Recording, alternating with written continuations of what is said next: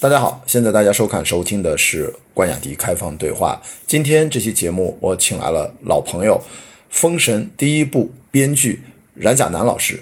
跟他相约已久，说我们俩要认真的针对最近热映的乌尔善导演的作品《封神三部曲》第一部，到底中国本土特色的神话史诗，它的叙事如何建立，到底又有怎样的风格？我呢，请他在北京。在一家非常有特色的酒吧 Shifter，我们又做了一场现场播客，现场来了将近五十人，基本都是封神的观众，而且还有二刷、三刷的观众。所以，我们前一部分呢是我跟冉甲南老师的对话，后一半基本上是跟现场观众的互动，他们提出了非常多精彩的问题，当然答案也更加精彩。那今天这期节目。完整版大概有两小时二十分钟，那现在大家听到的这个版本应该是前三分之二，大概九十多分钟，剩下的三分之一啊四五十分钟呢，音频版在小宇宙的关雅迪差极九秒这样的一个免费专辑，但里面单集是付费的，刹那的刹，极限的极，阿拉伯数字九啊，关雅迪差极九秒，你搜索能够找到。如果你希望看完整的视频版，可以去爱发电的平台搜索我的名字，进入主页有一个关雅迪开放对话的付费版的视频专辑第一季，这应该是已经十几集了啊，累积最终会几十个小时的内容吧。好，希望你能够喜欢这期节目内容。更重要的是，如果你还没有去看过《封神》，我个人是非常推荐啊，我是给不得不看。啊，一定要去影院支持。好，谢谢大家，希望大家能够喜欢这期节目。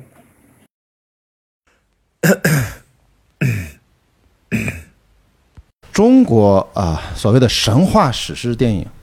到底它的难度在哪里？能不能跟大家讲讲，在这次创作当中，其实真正的给你的最大的挑战到底是什么？其实我也知道你最近接触接受了很多通告啊，交流了很多。我觉得这今天不一样，今天因为咱时间非常充裕，一个多小时，没准大家互动两个小时以上都有可能，所以不着急，就听听杨老师到底这块是怎么思考的，我非常非常好奇。嗯，呃，最难的一件事是，中国我们在传统上是没有史诗的，史诗是一个非常外来的一个一个形式，因为已经有有我在知乎上也有一个问题说这次改编的难度，但是实实际上最难的是它。定义导演定义为中国史诗这两个词其实都很困难。一个史诗是中国没有的东西，我们其实没有史诗传统。然后我们在学西方的那个史诗的一个一个一个它标标本的那样的东西。还有一个又要和中国本土结合起来，其实这两件事情都非常的困难。首先的，它要有一个选题，因为史诗这种东西是不可能写小情小爱。家庭琐事、鸡毛蒜皮的，甚至一般的凶杀、复仇、个人情感，也非常难融到史诗。它应该是上来是一个非常宏大的，关乎于全人类的一个东西。然后呢，我们要回到说中国的，嗯，我们的文化系统里面，什么是我们？文化系统里面最根本的东西，然后还是关乎全人类的，大家普世性的都会关心的，就是这个东西拿到国外去看，他们也能看懂。那这个是一个最难确定的东西，就是大家在这个事情上先达成共识。我们花了很长的时间去讨论这件事儿，就是上来不是写故事，我们先讨论这个东西有没有可行性，我们能不能找到一个这样的主题，这个主题能够。我们拿哪怕拿过拿到美国找一个十二岁的小孩看，他能看懂，他没有读过任何中国的东西，他也能看懂，而且他觉得这个跟人类都有关系。我觉得这个是我们一开始最难确定的一件事情。可可不可以说，您刚才一直提到中国没有史诗的这样的一个传统？我们看到片头字幕其实有对照的《封神演义》，对，这是一个明朝啊的一个文本，加上一个宋代的一个武王伐纣画本，嗯，那。这两种它是什么题材？那么跟大家说一下。所以它要在这个的两种不同的题材基础上，把它改编成呃适合拍电影的这样的一个史诗故事，是吗？呃，《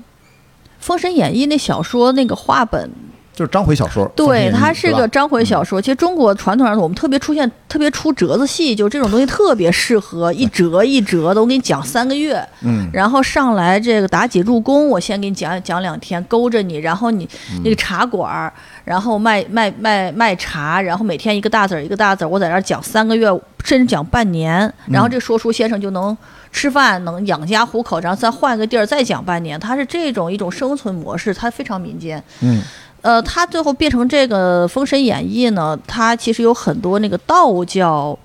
道教传统，对，他想要在中国本土，我们的宗教其实是受到了很多佛教的冲击，佛教的理论性非常强，对它的三世因果也解释的非常清楚，但是道教没有。没有这种非常有逻辑、非常有因果的东西，所以他那个《封神演义》有一部分也是出于他们要建立一个自己的系统，他们出去帮人看事儿、打符、驱灾，啊，这个念念念这些东西的时候，他有个说法，对。说你碰到了什么什么神或者什么什么妖，或者出了一个什么事儿被附体了，他能说法，然后那个《封神演义》，呃，就变成这个小说，它有非常强的实用的目的性。其实是要把当时的道教给自己，因为是咱本土的啊，对对对因为佛教是从啊从印度啊那边过来的来嗯嗯所以等于是为自己要是一个树立一个传播的根基。对，我我觉得它有一个总结的感觉啊，就是对对让大家老老百姓看到这个世界观是道教的世界观是这么建立的，对起到这么一个作用。对对但是那个宋朝那个文本，它就是一个话本，它是不是就是另外一种题材了？所以说，其实都跟咱们要最终要表达的神话史诗还是距离有点远啊。有点远。其实那个呃，神话某种意义上来说，是你这个民族早期诞生时候进入那个叙事逻辑里面，然后然后慢慢一代一代传。那个在它会早于文字，逻辑上早于文字哎。也的确是啊，大家要知道，毕竟咱这个故事基础是三千年前嘛，嗯嗯公元前一千多年。我不是大家看到那个呃历史学家通过甲骨文啊，通过一个遗迹中推导出到底那个武王伐纣啊，那那牧大概是牧野之战，大概是公元前一千多多多少年的什么日子是。非常复杂的一个推论，嗯嗯大概才知道了。所以说，这个神话指的就是我们真正那个时候叫没有现在这样的文字系体系，所以神话指的就是前文明。前文明，嗯其实你你说这个已经在呃，就是青铜器上有一些有一些记录了，它其实已经有文字了。就是说，对他说我们我们经常讲神话史诗，神话这个东西再再早，就比如说我哦，们说。说女娲，啊我们为什么会认为我们是跟女娲造人有关系，嗯盘古开天地有关系？什么？这个应该是咱们他们有人类史学家说，其实我们人类遭遇过这样的事情，没有文字，嗯然后呢，它就变成了一个故事，在传说的过程中，那些人被神神化掉了。哦对，然后慢慢再进入到有了文字之后呢，再通过比如说你说岩石壁画的形式，到甲骨文，到它一步一步演化，变成了我后来的文化，就包括我们在说炎黄，这是两个系统，是我们对，啊。是我们多民族早期融合的时候，不同的部落图腾，然后带着他们的来历，所以这是一个非常复杂前文明的一个东西。如果是从这个角度来讲，嗯。那个那个神话和明代的那个小说，它有非常强的目的性，对那完全是两个逻辑出来的东西。所以这个时候，我觉得，呃，冉老师，其实您在讲的就是片头字幕打出来那两个参照的文本，嗯它就是一个改编的一个参照而已。对，你必须要归本溯源，神话史诗。刚才咱这一段就一直在聊，到底什么是中国的史诗？嗯中国自有的神话，嗯，是要回到最初，甚至在甲骨文之前，呃，其实只能靠甲骨文记记载了一些啊，有这依据传承下来。其实神话就是在没有文字的时候，人类的文明的延续就是靠口口相传，嗯靠一些当时一些器物能够流传下去。更更早可能是你说壁画，呃，人类发现可能几万年前是不是就有嗯壁画？最早的一些能留下来的，我们看到的大部分的很多东西。呃就就留不下来，它就就飞灰烟灭了，对吧？嗯所以其实这就是呃神话史诗，中国没有这样的题材的电影，或者我能往前倒，我说实话我还真真是想不出咱们，但是很多封神的电影大家都评价不高，那就拍了很多啊，对对对但那个好像就完全不是按照神话史诗的逻辑来，更多的就是什么最熟的古装大片儿、哎，对，古装特效大片儿，大片儿，对对对对对，所以这次你看封神就从来没提这些事儿。封神，如果大家记不记得，在发布会是不是一六年做的发布会，还是什么时候？我忘了，反正第一次发布会最大那个发布会，你知道他干了第一件什么事儿？我在座的朋友有没有印象？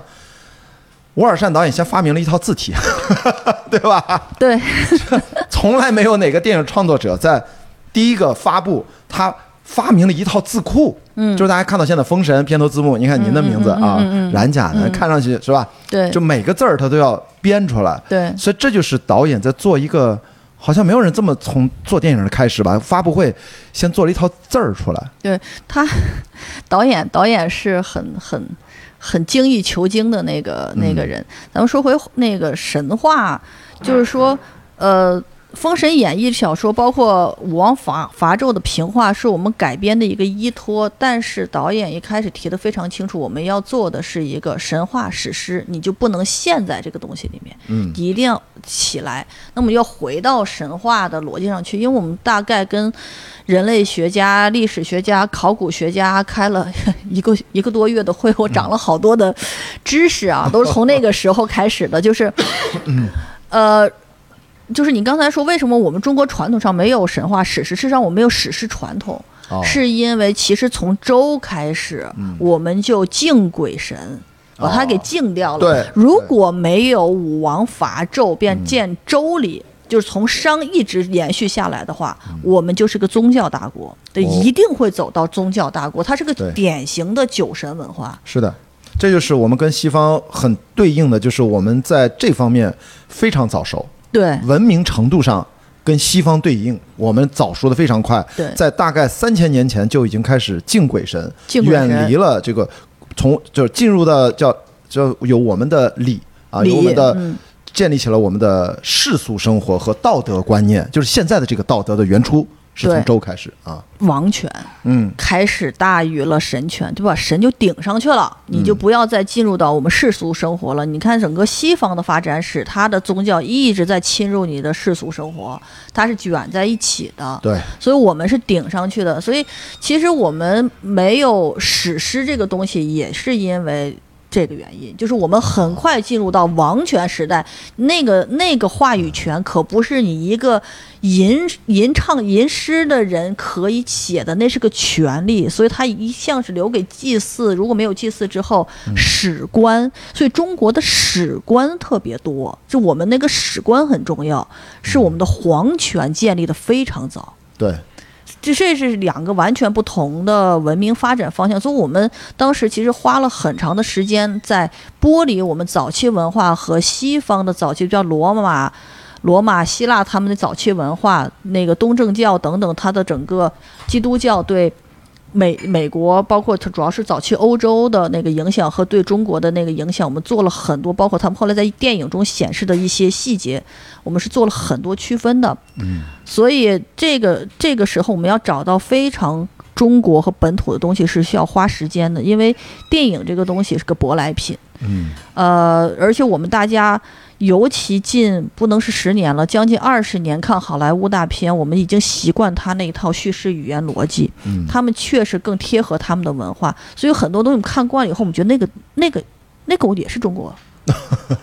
对他们就会说，会 要不然就觉得，哎，那个就是西方，就他会有一个有一个认知在前。我们要做很多这样抽丝剥茧的东西，然后做这种东这个这个，然后找到那个母题，然后把它伸进去，然后还要和具体的人的情感勾起来。这个是一个早期非常复杂的，花了很多时间的一个功夫。对这个母题，其实刚才就有提到，真正这个电影的落脚嗯是等于周的这个王朝建立，对吧？等于算是我们此刻我们的华夏民族啊，中华民族吧，真正的文明的，其实一个新的开端，起点，新的起点。然后，其实我看啊，一个呃您刚才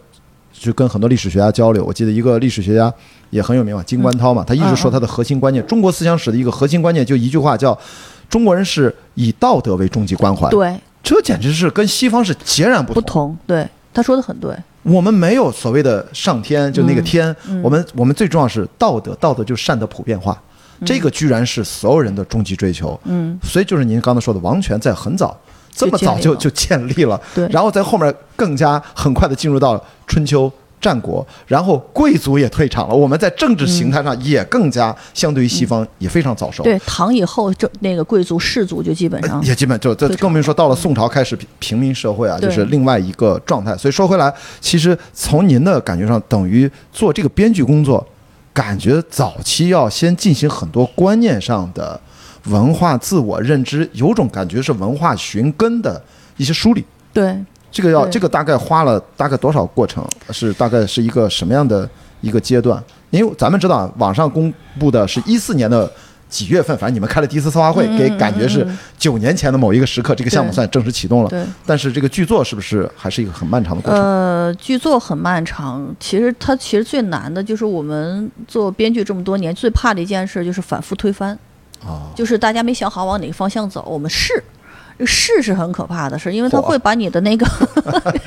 试是很可怕。这个话从编剧嘴里面说出来都是血和泪，我觉得。就是你们，因为他很，他也不知道他要干嘛，然后让你试，试了以后说不太行，然后再试，然后试了三个之后，他跟你说能不能柔和，这就很可怕。就是他在技术层面上是是很难实现的，而且他最重要的是，他会把你的那个对这个东西的热情全部消耗掉。所以你看很多项目会不断的换编剧，就那个人已经差不多榨干了啊，他已经没有想法，他不想干，他说你你你你只要让我走，钱都不要都可以。就编剧经常会 会逼到那个份儿上，对。啊，这个呃，审慎啊，我今天说有一个管理系的师妹在这儿啊，这个还好我们不是哦，不是，他研究生也读了文学系啊，大家要当编剧做好这个充分的心理准备，所以说这个是反复了很多次是吗？这个没有，就是因为我们前面花了呃三个多月，可能都不止，跟那个我们有中科院的、北大的，你看后来不是施爱东教授，他们一直跟我们开了很长时间的会。那个大圆桌啊，就不是一般的圆桌，不是十人的，二十人的大圆桌，我们开了封闭会都开了三四天，嗯然后反复的，然后有一个那个。呃，考古这是这里面专家一直跟着我这一大圈里面，对我正要问，历史学家、历史考古学家考家还有什么古学家，有那个有文化的，还有还有不不不，还有那个呃，专门就是说就民间，就是说大家不是有那个网文。特别专精某一个时代的网络小说的作者嚯，这都都有，就是你能都都我那个是对对腾缺，哦懂的都都，但他都是因为他在某一个时期，关于比如说封神的所有的人物，他都写过小传。他基本上导演把跟这个题材相关的所有的，就是在这方面有研究的，不管你是民间的。呃，高校的还是什么都都都攒在一起来，各种各样的机会攒到一起来，所以那个会差不多连连连来来回回得三个月，我们在探讨这个问题，也不是跟一个人，也不是只是我和导演这么简单，就是一群人在讨论，然后历史学家也在讨论，我们在播那个核心的点。我我不知道大家怎么想，反正我觉得好像这个过程听上去还挺开心的吧？还是那个时候还没有进入到痛苦的推翻呃，没是不有是天外就不停的要拓展一些认知？啊、对对，拓展认知，然后包括考古方面的一些奇闻八卦，我们都从那个时候知道的，所以那个 很多很好玩的事儿，所以大家能不能说能说说说一两个好玩奇闻八卦奇啊？闻八卦就是我们老觉得盗墓这个事儿是一个古代的事儿。啊，不是后面有了《盗墓笔记》之类，大家才觉得，但事实上一直在民间是一直有。啊啊，他们他们所有的去这个就是考古专家去开采墓穴，往往都是就是抢救性的开采，哦，而且当地的经被盗了，所以就赶紧对对就啊被发现了，然后赶紧去，不去的话，周善后处理边的一下，善后处理一下。啊，对周边的村民就会一拥而去，逮什么拿什么，他没有保护的，他就赶紧就这这个是跟当地村民的，他甚至需要武装，哦，他甚至需要武装来保护吧村民，因为你不知道里面是什么人，对，就有一个两个比较可怕的，就就就会出现非常可怕的后果。哦，嗯所以说这等于就是盗墓这个事儿，它是自打有墓就有盗墓啊，对，一直到现在都没断过。嚯嗯，所以哎，但是我看到有一个采访，就说，呃，你们甚至都请了这个游戏行业的从业者来去聊什么世聊什么游戏的世界观搭建，反正我不知道，就是是不是这种广泛的前期的采集，其实是涉及到各行各业。这次电影的这个剧作的筹备，就是是不是会拓展的触角更广，不只是在文化层面啊？呃，这个可能是导演的个人计划，这个我太不太清楚。啊就不在你的剧作的不不不在不在剧作这一块儿啊、那个可能我我现在对游戏行业的我没有太深的印象了，反正文化的比较多一些，是前期比较密集。嗯嗯，其实我觉得，呃，稍微聊的稍微具体一点，因为在座今天的朋友每一位都几乎是每一位刚才举手了，都看过《封神》第一部了，毫无疑问。然后，其实导演其实我看他最近接受很多访谈，其中谈到一点，他认为最大的在叙事上的原创性的改编，就是以质子团这件事情，并且确定了。呃，现在叫啊，这这对啊，于适和、嗯和和牧池同学啊，已经以他们俩为主人公嗯贯穿，特别是于适这个主整个三部曲。嗯然后最早我听说他说的版本是是于适扮演的这个姬发跟苏妲己之间有一个爱情什么样的关系，最后布拉布拉这是个爱情。我后来发现说这个不太行，不 work。嗯，后来才改成现在这个，这当时这算是一个 比较大的创作上的调整吧？就我们我没有印象接触爱情的那一趴。哦，那可能非常早，我。呃，对，因为导演 导演是在前期，其实他有很多的那个工作量，哦他应该试过各种。我们进来的时候，一开始就确定、这个是跟导演一起确定的，就是武王伐纣，就是他不要再以那个那个姜子牙按小说里面做主角儿，他的、啊他是没法做史诗的。就姜子牙嗯。最主要的是、他没法做史诗，就变成了我们给道教去写一个什么东西，啊然后明白了。就对，嗯。然后他确定了姬发，一开始确定姬发，但是姬发一个人是不足以撑三部，嗯。就是他他怎样的英雄，他怎样成长，都很难撑三部，他需要一个对象，嗯。然后你就讨论了很多。然后就有有讨论过这个他怎么进朝歌的各种方法，其实讨论那时间比较长。对。然后质子是后边提出来的，是的，但是呢，一开始只是质押激发，嗯，没有到那个质子铝，质子铝是比较靠后才出来的，哦就大家就觉得 让他更直观的一次性，就让观众理解这个这个大家他们这些人在都在朝歌嗯。是为什么，一下就理解这个世界观，哦。然后他还要非常本土，就是中国人一下理解这个这个是我们中国的制度。嗯。我们不要去给观众要一个新的东西出来，嗯。所以当时质子，然后从这儿发展，我们虚构了一个质子旅，把质子们全都集中在这儿，这个是可信的，因为我们春秋就先秦时代质子互质是一个，大家其实现在影视文化、影影视影视看的多都知道，就是秦始皇当年就是在赵国做质子，对。就大家对质子这个事情是很熟悉的，就是拿自己的孩子当抵押啊。对这个对这个你看这个互相抵押，啊，那对。其实这想法也挺先进的啊，其实。对，其实他他做质子的时候，还跟那个他们那个赵国的王子关系也非常好，然后当时还跟燕国的王子关系非常好，然后一起长大。其实他一直特别多，所以我觉得在中国的观众心目里面，这不是个陌生的东西，这个很重要，就是你不能找一个陌生的东西进来，对，一定是原原本的，然后对大家已经熟悉的，然后把它变成了一个质子旅。啊，而且还有一个，其实导演一直在强调他原创的这一部分，嗯嗯就是并不完全要尊重一些历史的史料记载。首先，那历史史料记载到底真假，其呃，实那个没有记载，嗯呃，就找不着对，因为他就举了个例子说，现在其实是等于把姬发当了质子，实际上在历史的史书上记载，其实这最后就是武王呀。跟这纣王啊，这见过面。辈子就没见过，没见过面。他见的时候都应该那纣王早死了。其实，在史书上记载是他哥去那伯邑考，嗯。应该他这导演自己说他哪儿查到一个古文说是让哥哥去当质子，他想到哎别让哥哥去，让弟弟去。对。然后所以这其实都是啊创作者的自己的改编或对者说原创性的东西。对对对，而且包括第一部咱们看到这个姬昌，反正最后放回去了。嗯，按照这个史书记载，他的七年，将近八年，对，七年七多，多，对，经历了遭受了非人的折磨，嗯。但是至少在第一部电影里面看，他就把这七年就大概就对。就缓过去了。对你你你，而且也没有任何的视听语言介绍这七年过去，你看都不用那么。一板一眼的照着，这我们是电影，所以有的时候吧，就是我经常看到网上有些论战，网友他容易较真儿，对。就是就是这个是不是从从您的编剧的角度，让大家怎么理解这个电影的改编的原创性和历史史实的这个关系啊？神话史诗或者说我们任何的历史题材，嗯这个咱咱们咱这个片儿算重大历史题材不算吧？不不不，绝对不算，因为它不是在 它有神仙对呀、它有神仙，这所以啊，这不是什么对重大历史题材，所以咱不用拿那，首先从这儿不用拿那套东西来卡这个的创作是否符合真实。三千年前哪有什么？这谁这谁知道呀？都甲骨文啊。嗯那从您的编剧的角度，这个怎么去跟朋友们、年轻的人朋友们去交流？怎么看待我们这个叫创作、原创、改编啊？嗯，原创改编它其实首先要符合影视的那个习惯，就是它一切都要能看得到。因为你那个小说里面，比如说你刚才说的，呃，姬昌在游历七年，那也就是这一句话，经历了七年的折磨，他也没有细细的写这七年一月干啥，二月干啥，三月干啥，他就是一句话七年，七年给 但读文字的时候，我们会有感受是漫长的时间，在囚笼里面不见天日，然后我们就会脑补很多的那个那个想象，你把一个。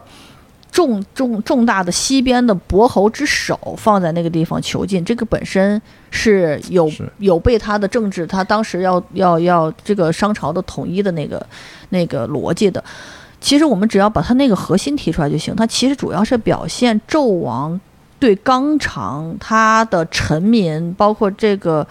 就统治下的这种不合逻辑的出牌、哦，残忍，把这个东西拎出来就可以了。是而且只要让大家看到，呃，姬昌在纣王这儿受了莫大的屈辱就可以。嗯。他就其实把那个所谓的七年具象化的体现出来。对，因为大家都看到最后，我们李雪健老师他前面，是吧？吃完这肉饼，嗯，到过了几场戏，他就抱着那盒子，然后出门游街，嗯，然后又躲在那个雨天里面瑟瑟发抖，对，就是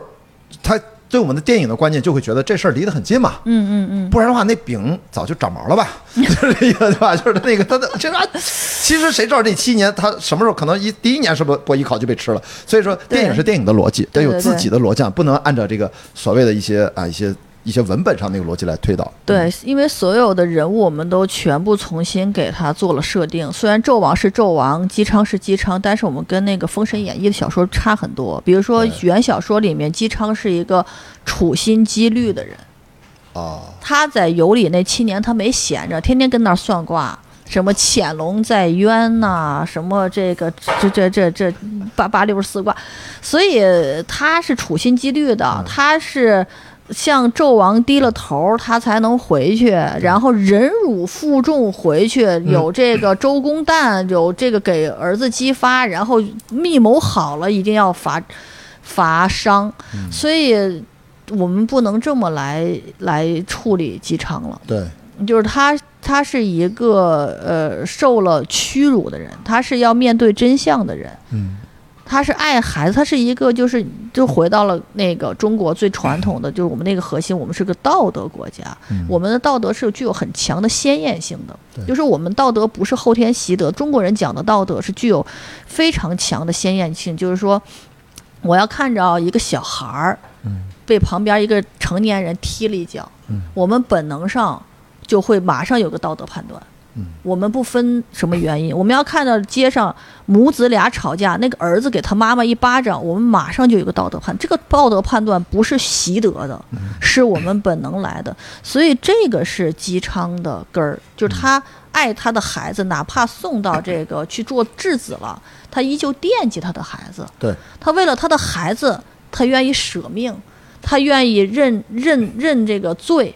他那个受那个屈辱，都是为了他唯一还能活下去的孩子。这是一个本能的道德观和情感观，我们没有去做太多的，就是我们后来儒家做了很多，没有，我们就是他是一个鲜艳的。对，他他是这样一个人，他是为了他的孩子活下来的，所以他要受那个屈辱，他要面对真相的时候，他还要鼓起勇气苟活下去。他不再是个处心积虑的人，我们没法说我们的整个周代的文化传统是一个处心积虑的东西。所以 所以在这个电影里面，真正的主体，特别电影的最后一幕，我一看到这儿，我说这要结束了，不是音乐轰到这儿，我说。原来感情是要落在这儿，因为那场大战我还是知道、哦，呃，这个一看肯定高潮戏嘛啊，出成这样，我这终于他骑着马回来那段，我觉得很多人潸然泪下啊，那是情感的最高潮，咵就戛然而止，我就知道整个的至少第一步的核心的核心就是父子关系，对来落实，就您说能看得见的，就是我们这个道德的是如何一步一步酝酿产生的。我跟张小北其实聊过，我们俩最近，我不跟他说嘛，看这个电影之前，我是特意把李硕那本《简商》看完。哦，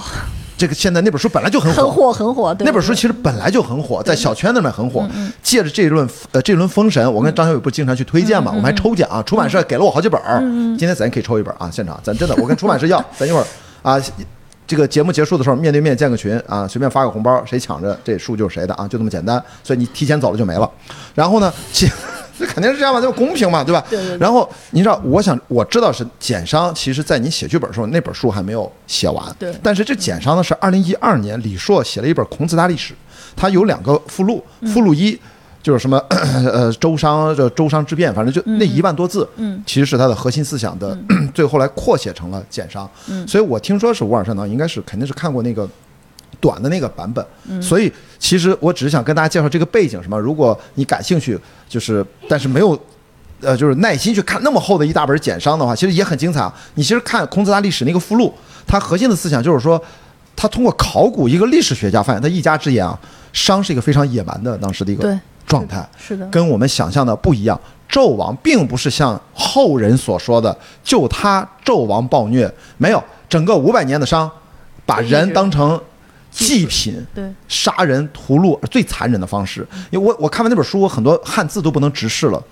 卯字儿，呃，有个什么，有个作家什么叫王莽莽，反正就那个卯，对吧？卯是指把人切成两半儿。嗯，我以后都不能直视这字儿了。嗯，它是从甲骨文来的。嗯，把人煮熟了吃了，就所以那个时候伯邑考被吃掉，他是觉得非常正常，在当时吃人是件很正常的，很正常的。而且祭人生，你的越贵族。你的祭天的这个效果越好，所以说大量的通过这个墓地的考察推论，所以他其实想表达的，我觉得跟这个电影，我觉得导演他其实至少在这一点上是符合最新的这个历史学的观念，就是这周王在那个历史学家李硕的观念当中是忍辱负重，在那七年看到了非人的景象，因为他之前周朝的他自己是就西岐一直向殷商进贡，他是个。人头贩子，他一直多年一直，但是他从来不知道这些人送到这个朝歌是啊，这朝歌到底经历了什么？结果他自己去才发现，所以对他进行了噩梦，所以他决定忍辱负重回来，他要伐这个吴王。所以后来他一旦成功了之后，他用一切的手段抹去了。在商朝，他助纣为虐的历史，所以他也是精成 PDSD 了，然后就建立了周礼，所以啪大臣啪跪呀拜呀什么，就就那些都是他发明的。后来有些人不也烦嘛，所以这是一个很新的一个历史观念。我突然看到这个电影，其实。基本上还是契合的，不新。我们聊的时候，历史学家们这个观念是个共识，只不过是没有到那个一般的观众里面去，就大众不知道。大家大不这个对对他们考古来说，这是个事实。啊，明白了。就是他们那个时候，我们开会的时候说，其实比如说伯邑考那个，那就是拿伯邑考过来献祭来换，它很正常。就是你你要拿贵族，就像你刚才说的，那个肉叫那个那个，我不知道该叫作还是叫炸，反正是月字旁一个作的那个半个字。哦，这个这个这个饮食方式到现在还在我们人们的那个生活传统里面。就那个肉啊，就是说你祭祀的那个肉，比如说我祭祀了王公大臣的孩子。子去去那个，然后那个肉呢是白水煮，没有任何烹饪。然后你所有参加祭祀的这些人，嗯，是要一起分食这个肉的。嚯，天！这是一个，这是一个福气啊！你不要见他，这是个福气，你们不一定有资格吃啊。这个最受宠的孩子才能吃，皇子有继承权的，有的时候是这样。然后呢，这个习俗其实呃，在中国民间非常晚都有，就是在民间啊，就比如说大的那个，就是我们说陪葬的时候会童男童女下葬啊，就一直到明的时候，对啊，明的时候依旧会买真的人去下葬，而且我们到那个时那个时候也也也殉葬会有人生非常少，但是有，然后要吃的时候呢。那个那个肉是要我们有一道菜叫回锅肉，你去查它的历史，哦，Oh my god，这这道菜又完了，没完。又又拉黑名单了。其实其实我们当时就都查过酒池肉林那个肉到底是什么肉。对，我就想问，对，酒其实是糯米酒一类的东西，啊因为那时候酿造的工艺是有问题，所以酒池那么多酒，真对中国人现在的酒量那真的没什么，你撑了也不醉。酒酒精度很低，但是那个肉林往往是祭祀用的人参，所以他们会觉得很可怕，因为它、那个肉是要风干的储，你考虑当时的储存手段，对，就就就知道它其实是风干，所以他就觉得那个是，这是他的控诉的方法。但是呢，嗯、我我不知道，因为我没看简商这个书啊，就嗯聊会儿历史，大家可能觉得好玩儿。对，周朝祭祀的所有的神都是周的历代祖宗神，嗯，就我们所有的神谱都是从祖宗神开始的，所以为什么这个周推翻了商之后，他其实他的都城都不敢进那个朝歌，他在旁边，对，他在隶属了所有的罪状之后，他其实那个武王姬发是被吓死的，他他非常害怕周朝的那些祖宗神降罪于他，哦，因为他他后来也疯狂祭祀了三千人，哦，对，他得了这个天下之后疯狂祭祀三千，非常恐惧。对，他是认为那个是真的，所以我就说，如果没有周的替代，嗯我们中国如果跟着商一路走下来，那就是一个。绝对是个宗宗不不不嗯是宗教国国家家，嗯一定会有宗教国家。那个宗教国家往往是一个强的精神上的一个神对你们所有人的控制。对，嗯，所以那个是挺好玩的。加上其实你刚刚说西岐，西西岐他们知道他们是供那个人生的，对那青壮劳动力、漂亮的正当年的男女去送去，那肯定不是老弱病残。那基本上他们一个农业国家，你青壮劳动力都送过去，他还不是因为残忍，他是真的是生存。他再送的话，他就灭国了。哦，它是个农业国家，嗯。不断的送，而且它年年征征征战，然后俘虏都不够送，然后是这么一个一个状况，就是大家其实确实是比较痛苦的情况下，对嗯，所以说 大家在看到这个电影里面啊，关于刚才讲的这一趴，就在台词里面说了两句：“我要记一百人生，一千人生。”那比干说一万人生也没没用没啥用。你看，就就提到了这地儿，嗯其他就就我觉得电影嘛，你要没法按照这个那个 这个把那对对对对对哇，很恐怖的。你知道，他刚才讲激发，你知道他哦，我知道是原来是吓死，因为嗯我看那书里面说是他一直做噩梦，就是基本上就就就没法睡觉，就是他睡睡睡就睡眠障碍，就是人生在那个时候的人。就是我觉得活得久都是一种很可怕的地狱感受啊，经历了太多这样的事儿，所以说这样的改编一步一步到现在，就目前的，就是您什么时候会觉得这个事儿，呃，三稿全写完了，初稿出来，就大概这个框架整体面貌呈现是什么时候？是大概用了多久？就会觉得，哎，这基本上是我们想要的这个东西了。嗯、大概一年半，因为把三部的那个故事全部分场大纲写完了，因为后面再添就是人的具体的，比如说这一场里面人的具体的动作和具体的台词，因为主场景、主台词、主动作都有了，比如说罚几周，然后先谁打后打，然后在这个后面有轩辕坟抓了这个妲己，嗯。都有了，但是怎么抓的，见面说什么，那个到剧本才有。哦，所以在这个分场大纲的时候，基本上大家心里面就定了。因为我 看导演经常他有在路演的时候，因为最近的路演的视频很多嘛，因为他嗯到现在说还得每天在跑。对，哎，他前阵有一段，他就是反复强调一个点，就是那个太虚宫里面，嗯嗯不是说背景全是红色的那些天谴的意象。嗯他说。我的确是第一遍看的时候，我第二遍看的时候，我都是看那在聊天呢嗯啊，但是在这聊天，我没看那背景。后来听这导演，我不是后来又看了第三遍、第四遍嘛啊，我现在基本上看了五遍了这电影啊嗯哇，，厉害厉害！对吧？咱买票买了三张啊，有有有两场是没买票的啊，嗯所以说。我就后两场，我就天天就盯着那段戏，就看那后面到底在干啥，真的是看到了很多东西，虽然不是那么清楚啊反正那个鹰就出现了好几次啊，因为最后牧野之战最后对吧？那个最重要的那个词儿叫牧野阴阳，对吧？它嗯一定一定是是姜子牙变鹰还是怎么着？反正就是大家去看《封神演义》里面都有，它其实把后面几场大的动作场面其实就嗯一带而过，所以说。是不是其实，在后面这些所有的场景、所有的大的这种叙事逻辑，就是都捋完了？您觉得这个任务就是达到了最初咱刚才说的神话史诗，是不是就是应该是这个样子？或者觉得那个心情是不是还是挺不一样？就是终于创造了这么一个东西。哇，好辛苦，终于从这个任务里面脱出脱身出来了，终于干完了。这个这个 干到后面，你已经不再想它是不是个史诗了。我觉得那是导演后来最关心的事儿，嗯就是就是终于把它干完了。啊就是当当事人好像你看了，到干到后面到干到后面就有点就是接近接近崩溃，最怕收到导演的那个短信啊，啊，选择性不看，不行，导演导演是疯狂的开会，疯狂的让你写他，然后疯狂的给你闭关，嗯。所以而且他他他有热情，他会带着大家去考古，一起考古，他嗯。这个下了下了很多的功夫。其实其实这个确定原则之后，第二个比较困难的就是说，我们要一开始就对标了那个那个嗯、指环王》。嗯，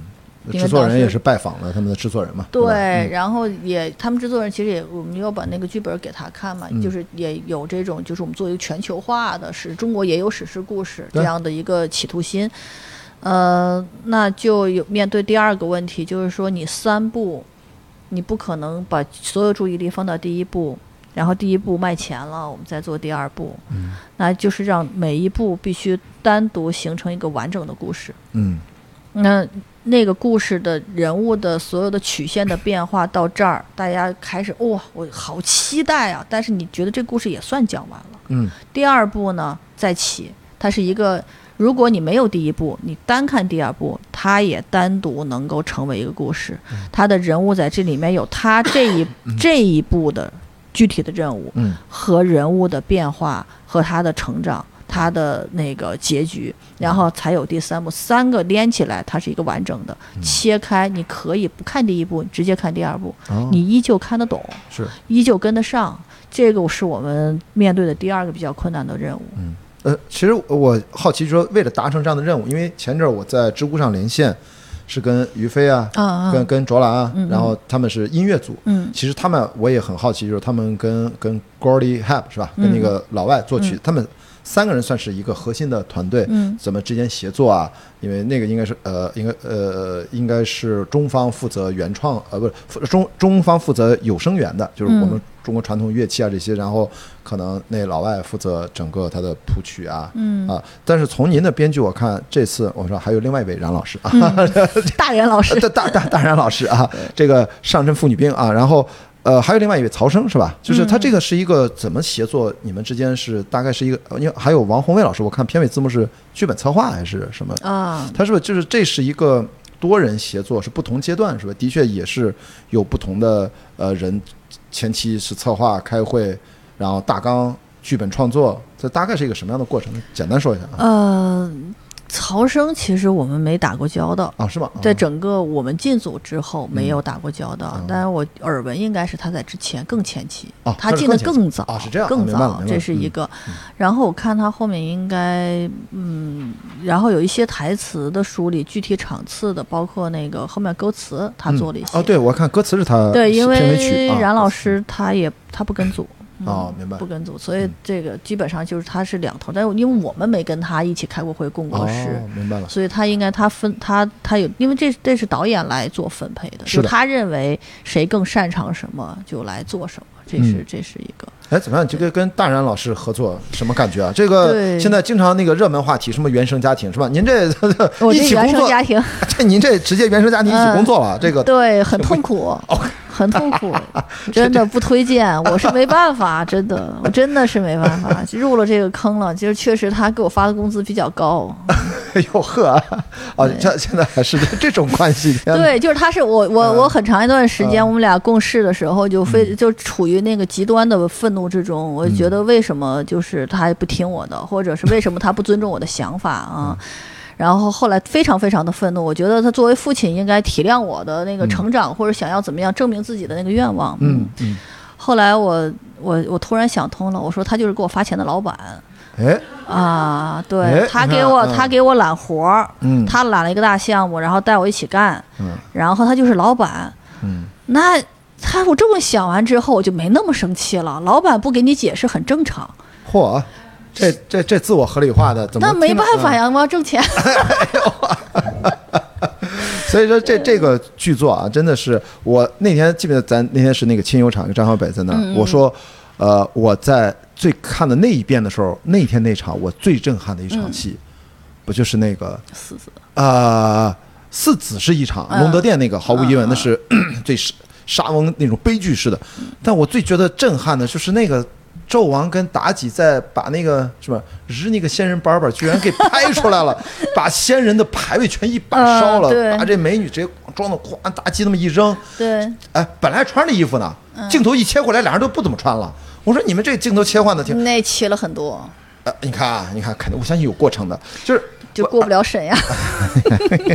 这这不管，就是因为嗯我跟你说，就这个衣服的变化，我看了不是好几遍嘛。嗯，就是妲己出场的时候，不是一扎滋一扎，嗯，然后他注意啊，他那个终于镜头过去的时候，他穿了一个红色的外套哦，嗯，镜头移过去，他啪一睁眼，对吧？嗯，穿着红色的外套哦，然后一转眼，他像狐狸一样蹦蹦爬出来了，嗯，只剩下紫色的内衬衣了，嗯，他的外套他不冷吗？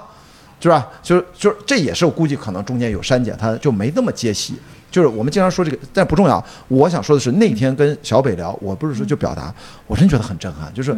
你说仙人在哪里？叫他一嗓子，他们答应我吗？就你们眼中是啥是啥，我眼中是祥瑞，是吧？那个 现在都那口气儿，就是。那场戏之后，居然就真的就这么干，哇！当时太震撼了，就是就是你说那个道德的鲜艳性，突然就在我的就他对刺你，你很痛苦。对，就是虽然我们家是没有族谱的，嗯，我作为一个少数民族啊，满族啊，就是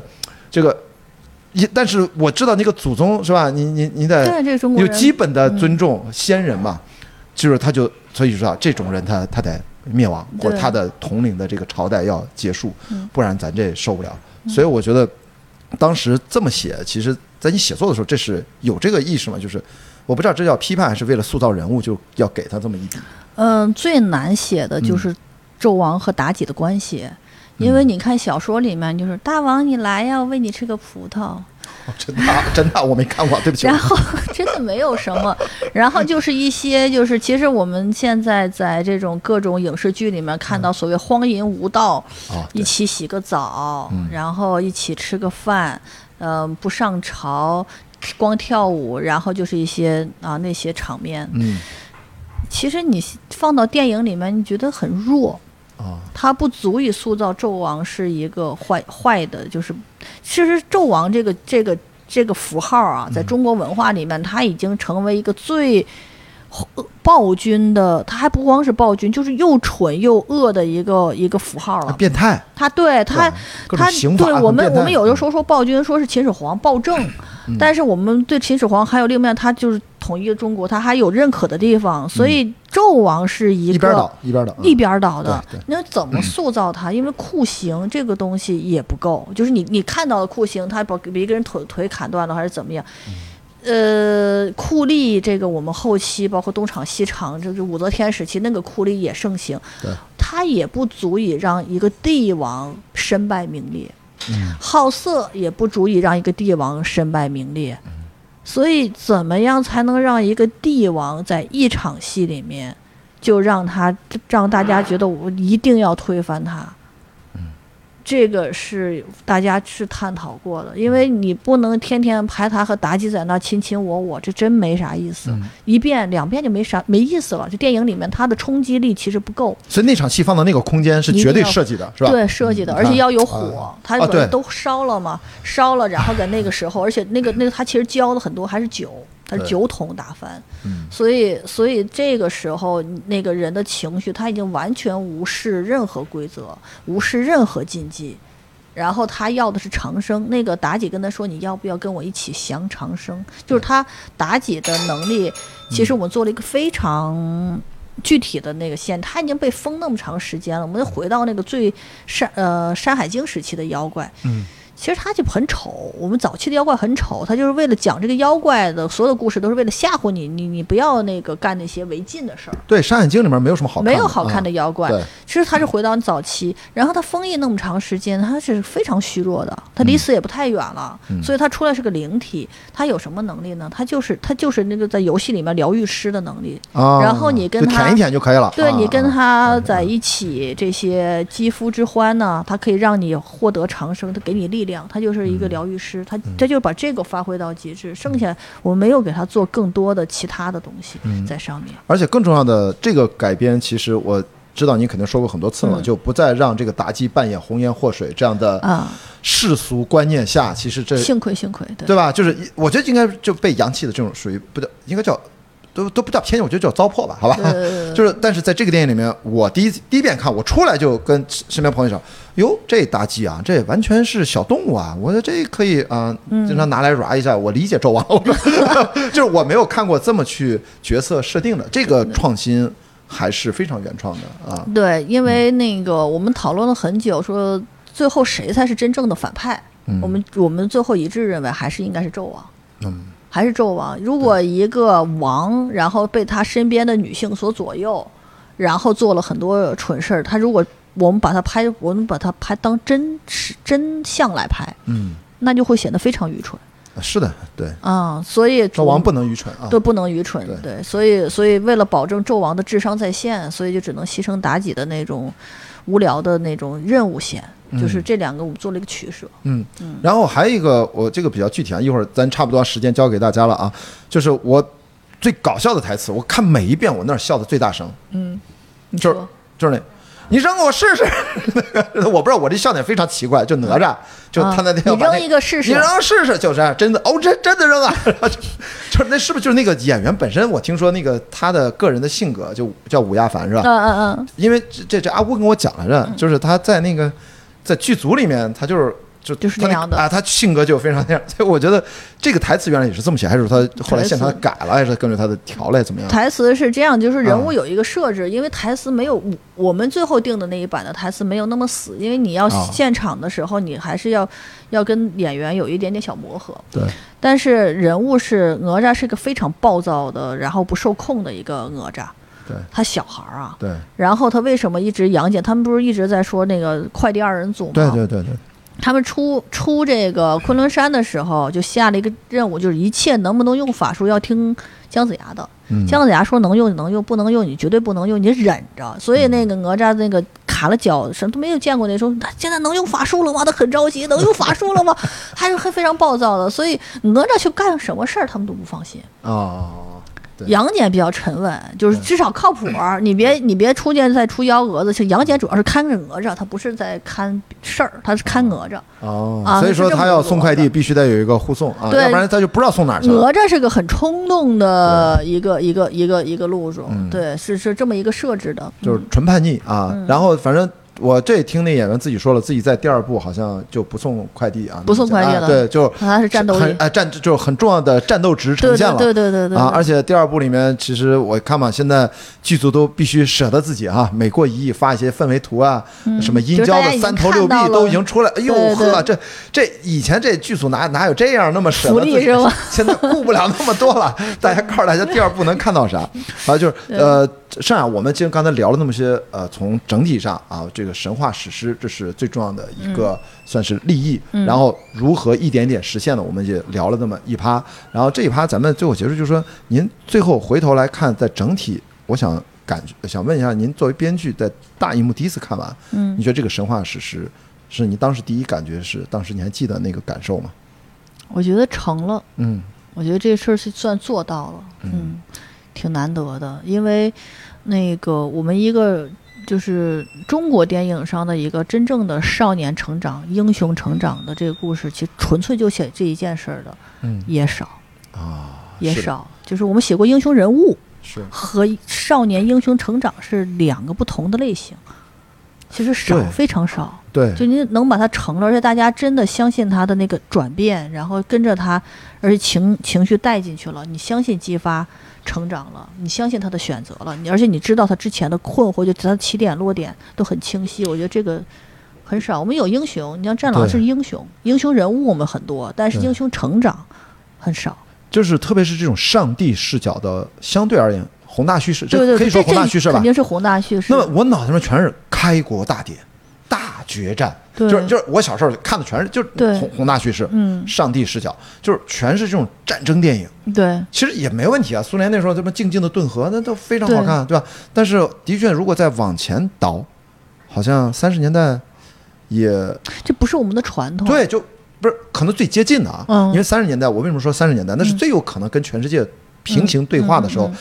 呃，一江春水向东流，对吧？嗯嗯。那是有点那个意思的啊。后来又拍什么八千里路云和月，这个大家去找一找，那真的很精彩那个故事，嗯。但它是偏平民化的，呃，叫平民史诗嘛，我不知道当时没有那个词儿。嗯，没有那个没有没有那个个词儿还，所以说这就是中国电影，我觉得这是真正的迎来了一部，就开创了一个新的类别，对。这个就大家再也不会用啊、呃古装大片儿、嗯。特效大片儿来对待统称所有的电影。嗯封神开始之后，大家以后就会说。哎，我们也要拍一个像《封神》那样的一个神话史史诗诗的，比如说，因为我知道，其实你们同时啊，导演也对外说了，这都不是我在胡乱说的啊。封神一定会拍很多个人的叫什么传记电影、番外的传记电影。就在座的，难道你们不想看纳然演的《妲己传》吗？我我就举个例子，行可以，哎哎，可以，我就说这就是得赶紧拍，人家要因为他演这戏的时候二十岁，你现在再拍对吧？这这故事结束，他不应该挂了吗？他挂了，你现在你当然如果再拍的话，比如他二十六、二十七了，你你你是吧？你要不就换更年轻的演员，你再用他，你还得给他做 de aging，给他做减龄，你知道吗？要不然你跟前面这个封神，你毕竟是一个宇宙，特别是一个系列电影嘛，你得搭到一起嘛。没有，反正我是期待这个戏，我觉得这个电影应该会有很多有有大家喜欢的开创，把这个类型彻底的站稳、嗯站牢嗯，好吧？我们就是这一趴就先给大家同同就给大家算是把我们的一些呃想到的一些总总体的和一些具体的都跟大家简单聊一聊。我们后面的时间就给到，因为今天来的朋友其实已经很多。上次你知道我在这儿连做了五场，三天之内，一般也就二十多人，因为我们那个招募不会来那么多人。今天我觉得这是感受到封神的魅力。大家对封神封神有是的，所以说咱们这样吧我们请那个两位朋友给我们冉亚楠老师呃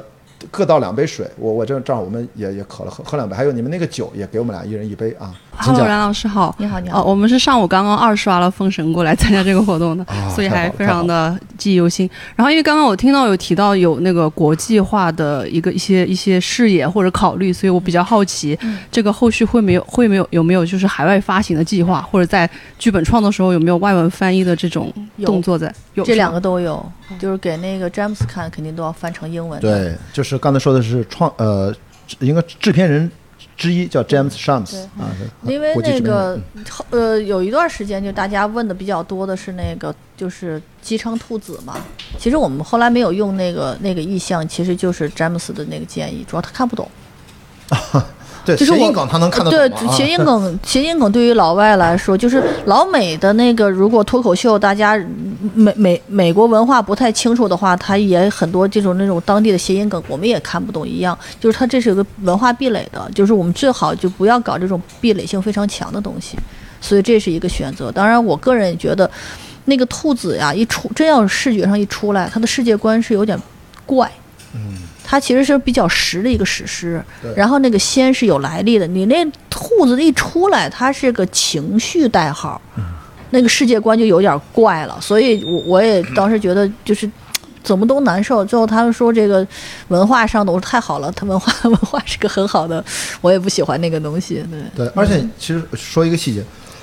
你会发现，当呃人神共处一室进行人神交流的时候，比如说你想想啊，真的有神仙啊，因为杨戬怕飞到天上，哪吒在那个把他们卖掉那个祭天台的那个场景里面，你会觉得好像人对于神仙出现好像也没有那么诧异。不诧异。对，第二，比如说呃夏雨扮演的申公豹，断头之术，嗯哇，那帝王可以。纣王直接把他脑袋给扔了，还给踩脚下，嗯。就是你会觉得他好像人也对神，呃，神仙也没有那么的敬畏或者怎么样，就是就异能人士，逻辑上来说是异能人士。你就看我们到现在中国从来没有，就是我们不是个宗教大国，这就是一个很好的体现。嗯，就是我们，我我之前就做了好多年，不是神话吗？一开始就就说一件事，就是我们是混居的逻辑，人神妖全是混居的，妖也在人间，神也在人间。啊，都在人间，然后呢，你看不出来，你不知道哪个是神仙，你也不知道神仙就是个道士，或者他可能就是门口一邻居。你门门门口那邻居，你听他讲故事讲的可好听了，跟他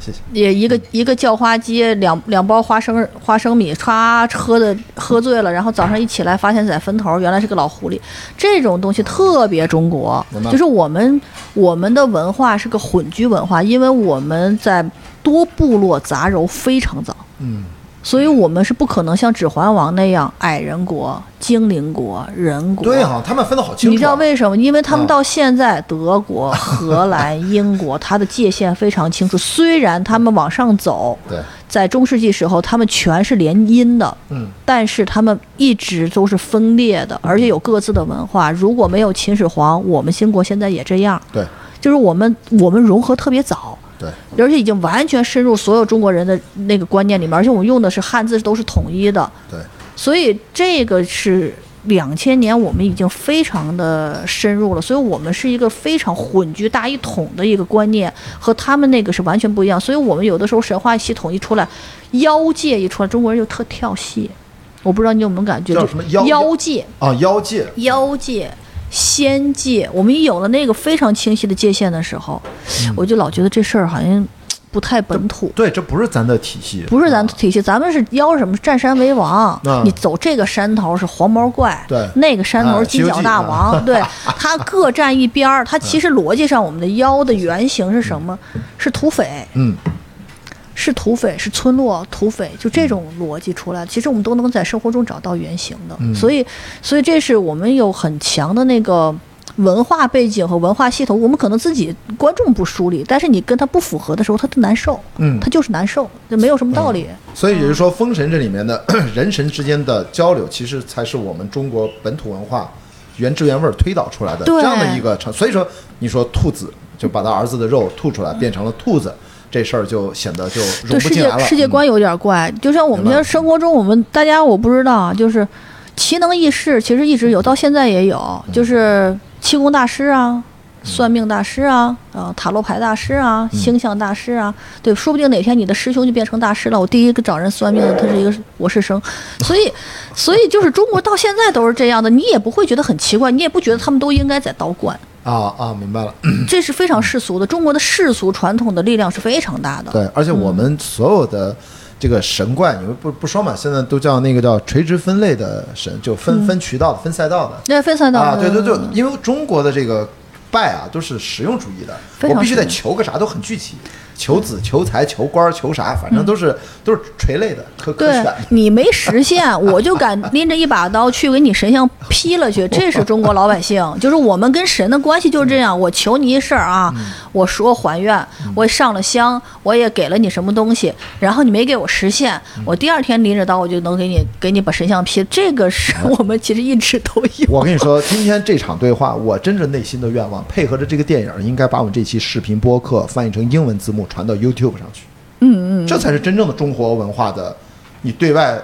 加强彼此了解嘛。你爱全世界其他国家，你只要不了解汉字文明，是吧？汉字国家其实中国延伸出去，日韩越南，嗯，这四个国家到现在高级知识分子其实看汉字儿没问题，对是吧？发音什么的，他们都都很相近。就是这个其实应该咱推广，就这个电影背后是这套文化逻辑对啊。来，那个爱丽丝来把话筒啊给这位男生啊，好，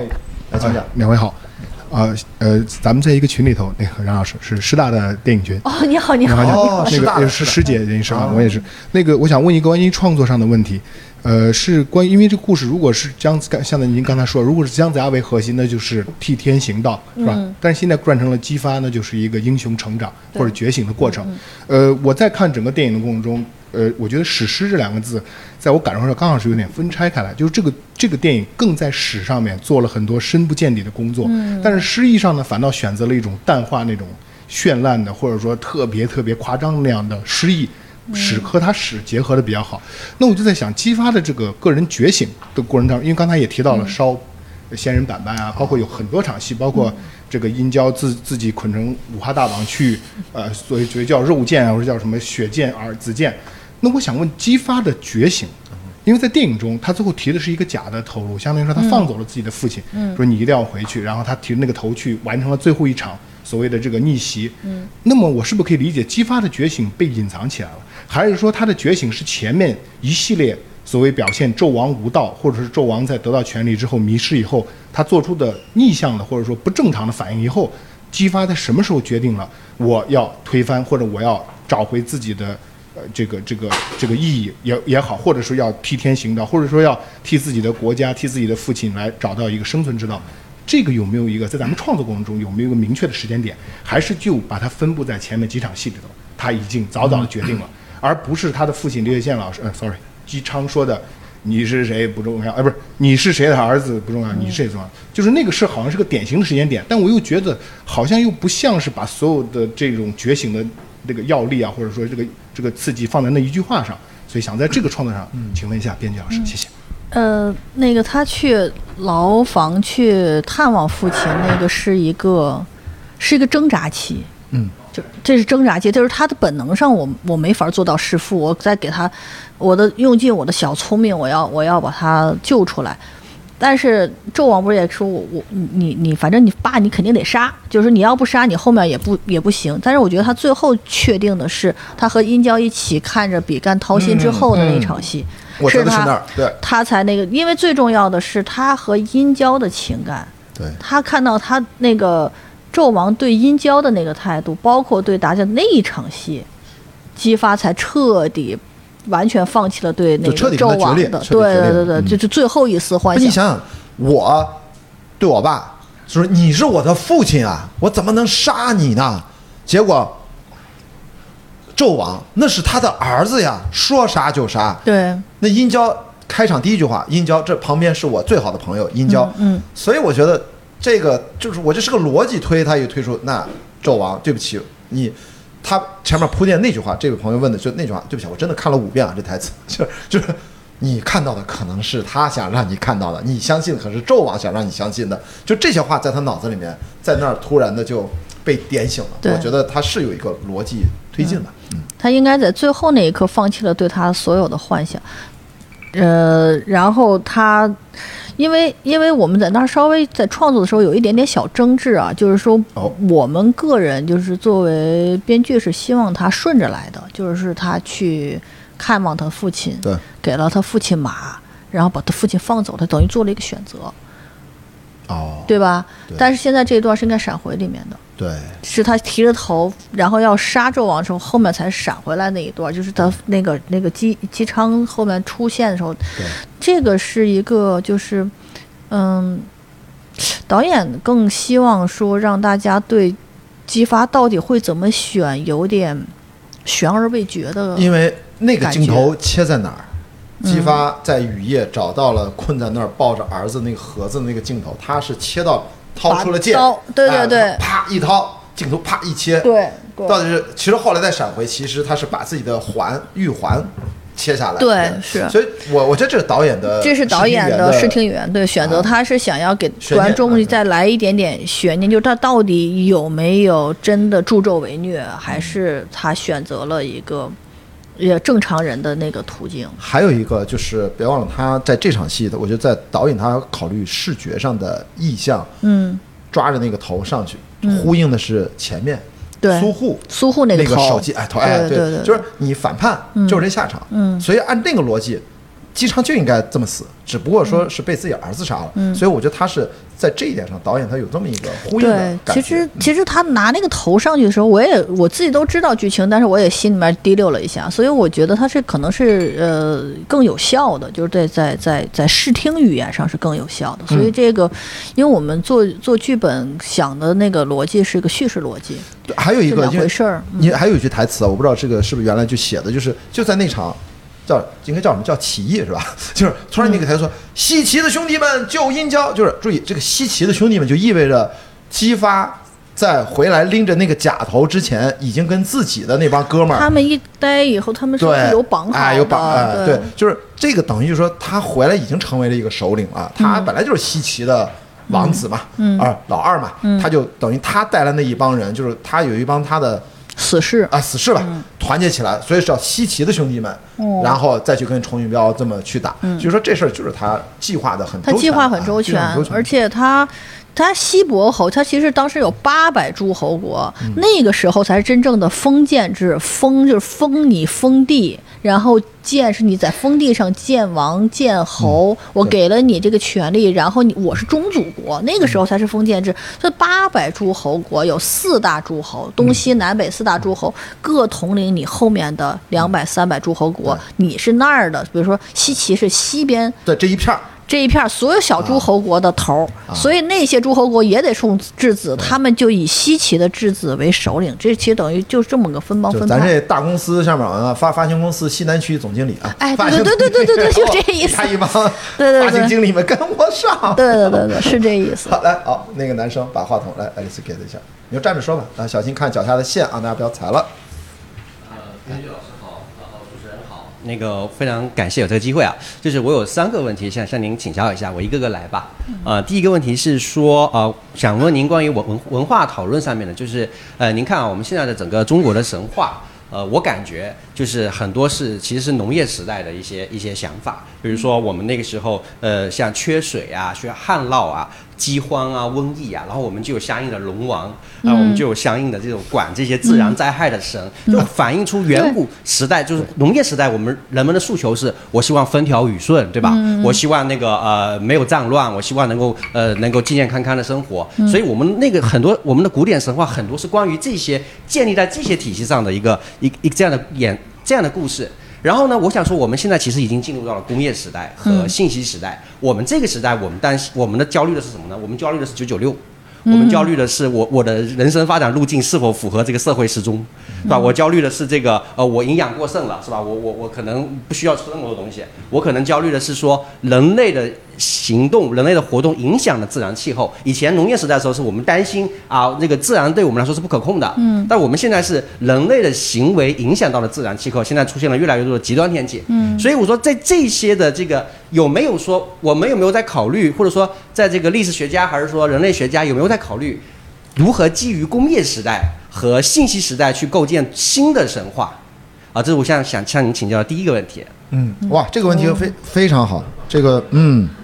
咱一个一个来，不着急、啊。先说第一个啊，对，先说第一个，别那个又忘了。那个神话不是设计好的，它是这样生长出来的，就是你没法设计这一片土上长什么树，它都是长好了，你是说哦，原来这个是喜阴的，那个是喜阳的，它其实跟植物的分布是一样，它是自然生长出来的。那个神话，我们我们的神就停止在了我们发展就从。嗯，祖宗神发展到了功能神之后，嗯就不发展了。在西方还有最后要唯一神，就是他们发展到了唯一神，我们就没有再发展，但他们认为这是发展，我们反正就就在功能神这一块儿了。呃，你说现在是不是大家需要还需要神话？我觉得这个问题比较比较复杂。就简单的说呢，我觉得《流浪地球》是新的神话，就是你搞科幻，呃，外星人和鬼其实是一个逻辑，反正都是我们日常生活中见不着的，它能解决你任务的。我们每天在研究虫洞，研究纳米，研究超新科技，研究怎么上火星，然后怎么解决你刚才说的那些问题。好像我们如果整个地球都到了火星或者是一个另外的行星，生活就会美好一样。反正给你一个现这个想法，然后你继续九九六，然后我们 AI，嗯、AI 马上就要觉醒，对不对？就是这是新时代的神话，它其实切入到你的现实生活里面，但是某种意义上来说，它依旧是和你的想象力相关，它通过你的想象力影响了你的日常生活和抉择，和神话一样，我们通过对龙王的想象，然后影响了我们日常生活的判断。然后天干的时候，我们就去大大面积去祭祀，我们好像这样的方法可以获得我们想要的目的。那么，那个对 AI 是吧？一样。现在有人因为有了 AI 以后特别痛苦，好像学了十年的画画漫画，嗯，然后 AI 出来之后，我需要画十天，他一分钟画完了，他觉得我要失业，他很崩溃。嗯所以它会影响你对你现实具体生活的想象。嗯，然后我给补充一下，就是按照这位朋友他讲的举的这个例子啊，就是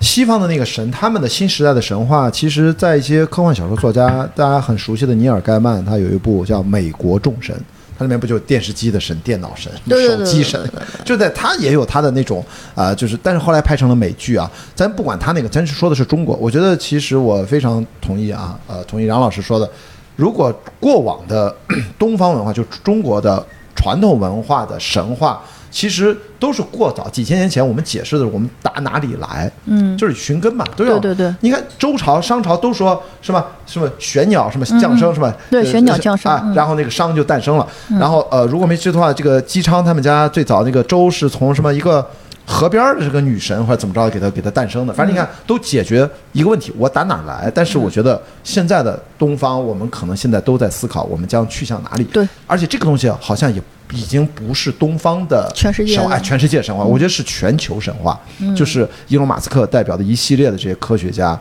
我们最终去往哪里了？这个是其实最终回头来看，可能是个神话体系。对，是个神话体系，但这个神话解决不了你的焦虑，就焦虑永存。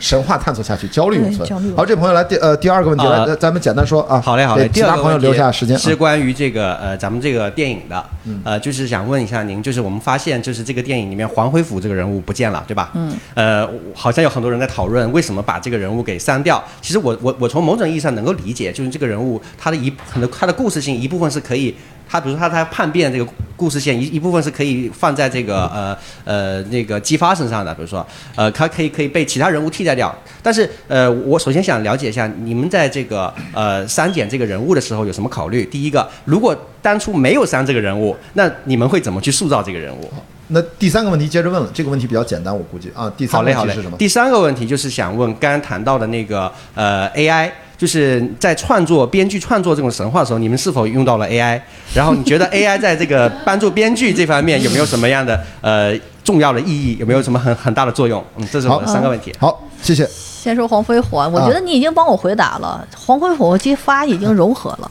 啊，你看黄飞虎，他最后我们第一部的第一部，当时结结就结在黄飞虎离开反出朝歌，嗯就是姬发反出朝歌，哦其实是一条线，嗯一条线。然后他他们等于说他是一个觉醒，其实黄飞虎这个人物就代表着他本来是个忠臣，然后他他彻底看清了这个纣王的真面目，然后他去往了朝歌去寻求一个新的价值观，就是黄飞虎啊。嗯，现在现在就他其实是我们做了大量的就是人物的合并同类项。嗯就是他人物太庞杂了，很多人物他说实在，他就是为了他的那个道家法术有个牌子。啊，然后他而且你会发现他 嗯。骑了很多什么这个杏黄旗什么，你发现就是都是道家的一些一些一些工具，什么翻天印之类的这些，就就我我我觉得很多人物全都全都给他捏在了捏在了一起，所以你说的黄黄天虎就是呃那个黄天化黄天虎这个就是黄飞虎就是他跟那个姬发那条线融在一起了，你说的很对。嗯是跟我们想的是一样的。我们一开始就这么这么做的，因为他比较有力量，他反出朝歌这个非常有力量，而且中国历史上反出什么什么地方投奔一个。嗯，那那那是不止一次在中国历史上反复发生的经典事件，对，对吧呃，第三个问题，AI 这个？AI，、我还没用过，我不会翻墙，我现在正在招周围找人，看谁给我翻墙，我用一下。我也写的很头疼，我特希望它能给我解决问题。但是前两天不是那个，嗯，美国那能说吗？美国那边大游行、呃，啊，就好莱坞那个那个在，在那个罢工吧，罢工嘛对好莱坞历史上六过去六十三年以来最全面的一次罢工。对他们也跟这个这个这个有关系。然后呢，他们其实我觉得他们比我们更跟这个东西接触的深。他们有一个口号，我觉得他们是已经想到了，就是说禁止制片人用现在的这些编剧已写的剧本去喂养 AI。AI 是你就能明白它的逻辑是被养成的，哎，是的，它是我我们一键输入这个 AI，可能一个小时之内就可以把所有的全世界所有的剧本全部吃掉，全部吃掉之后，你说一个情节，它就所有的方案全都有，就是已出现的所有的方案全都有，然后给你重新排列组合。你知道这个大模型啊，它对我们其实语料库啊，到现在它从来就奥特曼从来没有公开过他用的哪些语料库。对。他只会说非常非常大的语料库，其中一定包含了很多剧本已经在里面了。对是。所以就是说他其实提出这个问题是很准确的，就是他就是一个快速的学习，对。一个逻辑的推理，就是在语言模型这个方向上，居然智能发现了逻辑，嗯而语言又是人类文明的一个重要的载体。嗯它掌握了语言，几乎就掌握了人类文明。嗯啊，至少是一个维度啊，就是我们作为人，我们其实今天在这儿聊天，我们都是用语言在交流。其实世界当然不是一个语言模型，我们都是需要多模态、多模型。我们对世界的感知，为什么要做线下活动？虽然我们在语言模型交流，但是我们都有彼此的哎举止投足啊、肢体动作呀，然后大家坐在这儿，它又形成了我们的信息素在交换，我们形成了一个场。就是这个的确是我们感知不到，其实我们都感知到，我们只是语言描述不出来。所以我觉得未来真正关于 AI，我我回头给你不用翻墙，我给你介绍个不用翻墙，真的这个很简单。这大家知道那个 Cloud Two 已经非常好用了。我现在做播客，这 Cloud Two 上传附件五个十兆以内的，就是我现在因为我在读全日制的博士嘛，就是我要看什么文献，我这懒得看，我以前这什么英文下载下来，直接把附件扔上去，来给我总结下观点是什么，因为。就是在学术上最适合。我先不知道创作咋样，因为学术那个论文都是非常有条理的，语言都是非常准确的，那个逻辑推导是非常，就是对它的非常适合跟人工智能交流。这个剧本我相信，因为他咋知道什么就是兔子 啥意思？我觉得他理解不了，暂时理解不了，但是以后可能会。所以其实这个没问题，这个不需要翻墙，不需要翻墙。不需要。对对对，不一定非得 Chat 但 GPT，是对，还有别的。但是那个那个 AI，我我目前倒是不是很很焦虑这个事情，因为它所能替代的就是它只要被喂养，那就意味着它所有生成出来的东西都是见过的、拼接的。那我觉得有一个好处就是很多制片人现在他有一个题材，他不知道该怎么开，你就先拿 AI 开，开完省得折磨我们。对吧？你就就找一机器人儿，你让他把哎所有 AI 就所有方向都开完了，你看他能不能融合。嗯你融完了以后，你发现不行，你再找个人去写，省得折腾我们。这样我真的我觉得是个救星，太痛苦了。就是老哎，这个点我还没有想过，从制片人的角度我没有那么想过对。经经常折折腾我们做一些这个 AI 干的活。但这个事儿啊值得在座，因为我相信在座朋友各行各业啊，就是这个事情值得去结合自己的行业去思考一下，因为我们今天聊的所有的事情，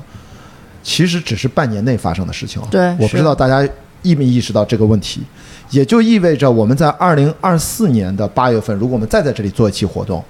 我相信到那个时候我们聊的话题已经完全不是现在这些了。嗯，就是现在已经出现了某种在一些层面上，嗯，加速度发展的状态，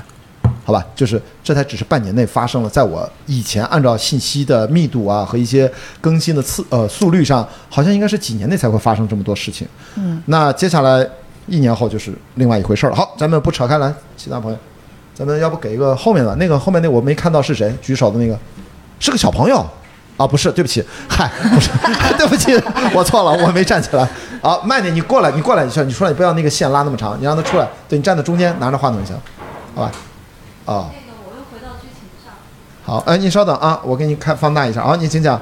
我又回到剧情上，就是我是那个老板分神的粉儿，就我小时候看老板那个，呃，当时吃博弈考还是吃博弈考那个情节，就是妲己是测试那个姬发嘛，他是测试那姬发你就是不是什么都能算嘛，能测试你吃你儿子你能不能算出来？当时博弈考是呃不那个姬发是算出来的，所以他是忍痛啊，姬昌，姬姬昌啊姬昌是呃忍痛吃下去的，但是在这一版当中，他是呃，然后那个纣王来了，然后说啊要杀我了，然后端端那个盒子，然后说他马上就好像很主动的去吃那个肉饼，嗯，这个设置是为什么？嗯，就是这个改对，其实刚才我们聊的时候也说过，就是我们其实最主要是把所有的人物的那个起点都改掉了，就是姬昌不再是一个处心积虑的人，他是就是一个普通的父亲，在那个时候，他觉得纣王就他只是一个一个善良的父亲吧，这么理解。然后纣王让他送一份儿肉，那个时候肉也很少，那就基本上等于送你上路嘛，临死前都好的，很坦然。他觉得这个结局他一点都不意外，嗯，所以他就吃下去了。然后这个纣王是要彻底叫杀人诛心啊，主要是要把你的那个信念全部摧毁掉，然后告诉你这个，而他先露出来笛子，然后才才告诉你这个。这个主要是对姬昌的塑造不再走小说的那个路线了。小说的那个路线，这个就稍微往往多说一点，就是我们个人觉得，就是中国在呃传统上有一个、呃喜好，嗯就是特别喜好权谋哦啊，权谋，看谁比谁心黑啊，看谁比谁能忍。啊，卧薪尝胆也好，这个鞭尸三日也好，就这个是比较厚黑学啊，后悔。对、这种东西呢，当然我觉得，首先它肯定非常不适合史诗，就是这个这个这种调性的东西，它不贴。我觉得史诗总有一种善作为中间力量，它有一个往上的善与光明啊对它它这个善恶，它有一个那个，然后这个在叙事上来说呢，这种权谋的东西啊，你没有个折子戏这种二三十集，你你也打不开，它需要来来回回的去铺垫，去铺垫你姬昌算得准那你需要两两场戏。孟获七擒七纵，你瞧，对你来着来来回回的，你得先让他算得准，他在在西岐就准，然后来了朝歌也准，纣王发现他也很准，你结果准三次之后，他才变成一个。然后呢，大家再说他这个是不是祸乱人心？他也他占大量的叙事篇幅，只说了一个这个小的事情，而且他只说了一个姬昌是个处心积虑的人。我们在这个电影的叙事效率上来说，它是个非常低效的选择。还有一个，我觉得站到这个朋友的角度，跟大家讲，就是其实，在一部作品里面创作，我觉得最重要的要自洽。我相信那个电视剧老板是一个电视剧嘛，他有他的自洽的方法，他参照的一个创作思路。在这一部《封神三部曲》的第一部里面，其实我觉得他是自洽的，因为记没记得姬昌在前面在隆德殿四子相杀的时候，其实就让他测自己，他就说了：“我可测天，可测地，但我不能测自己。”也就是在这个电影的叙事体系自洽体系里面，姬昌是测不出自己的命运的，他测不出自己会吃到自己儿子的肉。我觉得在这个电影里面，他能够自洽就可以了。他并不需要直接去对比另外一个作品，因为另外一个作品是另外一套创作逻辑，他要有他的自洽。所以我觉得应该我是从这个角度理解的啊。嗯，好，谢谢这个朋友啊，还啊还还有什么补充啊？呃，就是接着这个姬昌这个角色，就是他出城之后，放出城之后，他自己喊“我有罪，我有罪”。这个“我有罪是”是他被就是纣王让他自己自就是游街忏悔，还是他发自内内心的？嗯，他这个他这个性格是我我来插一句啊，这个我我我是因为台词背太熟了啊，看了五遍，真的就是是这样。他临离开的时候，纣王说了一句话：“该怎么做你知道。”就是他是吧？我觉得很简约的，就是他就是我已经承诺你的博弈考，我不杀你，我还要放了你，该怎么做你知道？就是就是他要让他，然后就接那个戏。我我觉得这是比较呃叫呃凝练和比较简约的方式就介绍了，所以我是这么想的啊，这是我的个人的观众的角度啊。他他前面不是那个姬发给他父亲求情的时候也说了，这个是要嗯聚众，然后他用这个算占卜来蛊蛊惑人心，你一定要让天下人都知道他是错的才行嘛。对，所以他后面说这个事情，他当然很痛苦，他那个痛苦是有两层含义的，他就知道他如果不这么做，他他是他是没法儿让他的儿子活的，他活不活都是次要的，